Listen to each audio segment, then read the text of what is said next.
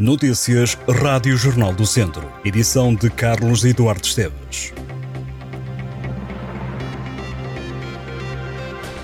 O Day After, em Viseu, volta a abrir as portas no dia 22 de julho para uma festa. Chama-se On the Way e começa às 11 da noite. Os GNR são os cabeças de cartaz, regressando a Viseu para apresentar o mais recente álbum Do Lado dos Cisnes, lançado no ano passado. A banda de Rui Reininho atua na pista do Cartódromo, onde também não vão faltar os sons das músicas afro-latina e brasileira com o DJ de Boss. Os bilhetes já estão à venda. Ainda por Viseu, pode anotar na agenda, o Regimento de Infantaria 14 está a comemorar os 72 anos do quartel e o dia 15 de julho ficará marcado por um conjunto de atividades de caráter militar, religioso, cultural e recreativo. O programa tem início às 10 da manhã, com a tradicional cerimónia militar de homenagem aos soldados mortos, agendada para meia hora mais tarde. Seguem-se uma missa campal, a entrega do Prémio Viriato, a animação musical, com música, dança e os 10 preiras de Moinhos. Ao almoço será servido rancho à moda do R14. Durante a tarde estão previstas várias atividades de lazer, como visitas ao museu, torre de escalada, exposições de viaturas e armamento, carreira de tiro e volta de pandures. O Zigor Fest está quase aí. A organização do Festival de Lamego encerrou o cartaz da edição deste ano com a confirmação de Ben Yosei. O evento decorre entre os dias 27 e 29 de julho em vários locais de Lamego, nomeadamente o Teatro Ribeiro Conceição, o Museu de Lamego, o Parque Biológico, a Casa do Artista no bairro do Castelo e a Rua da Olaria.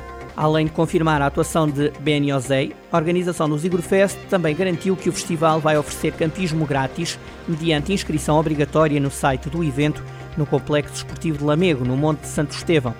O Fest entra agora na 12ª edição. A entrada será gratuita em todas as atividades. Entre os nomes confirmados no cartaz estão os de Bernardo Álvares, Cálculo, Gesso, Inês Castanheira ou João Taveira.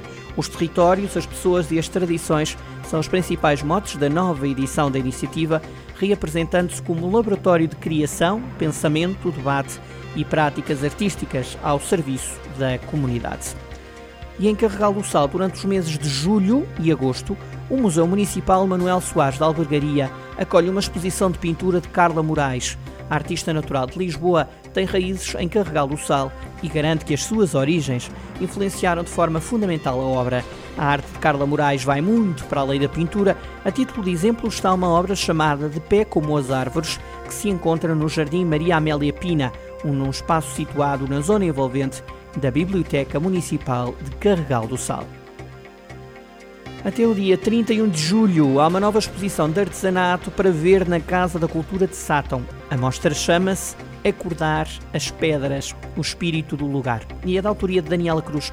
A artista revela que muitas das recordações de infância estiveram ligadas a brincadeiras na natureza com terra, plantas e pedras. A artista recorda que a paisagem de Sátão é feita de vales graníticos e xistosos e que foi a trepar rochas, fazer caminhadas e sentir a energia das pedras que se tornou na pessoa que é hoje. Acordar as Pedras é uma exposição para ver na Casa da Cultura de Sátão até 31 de julho.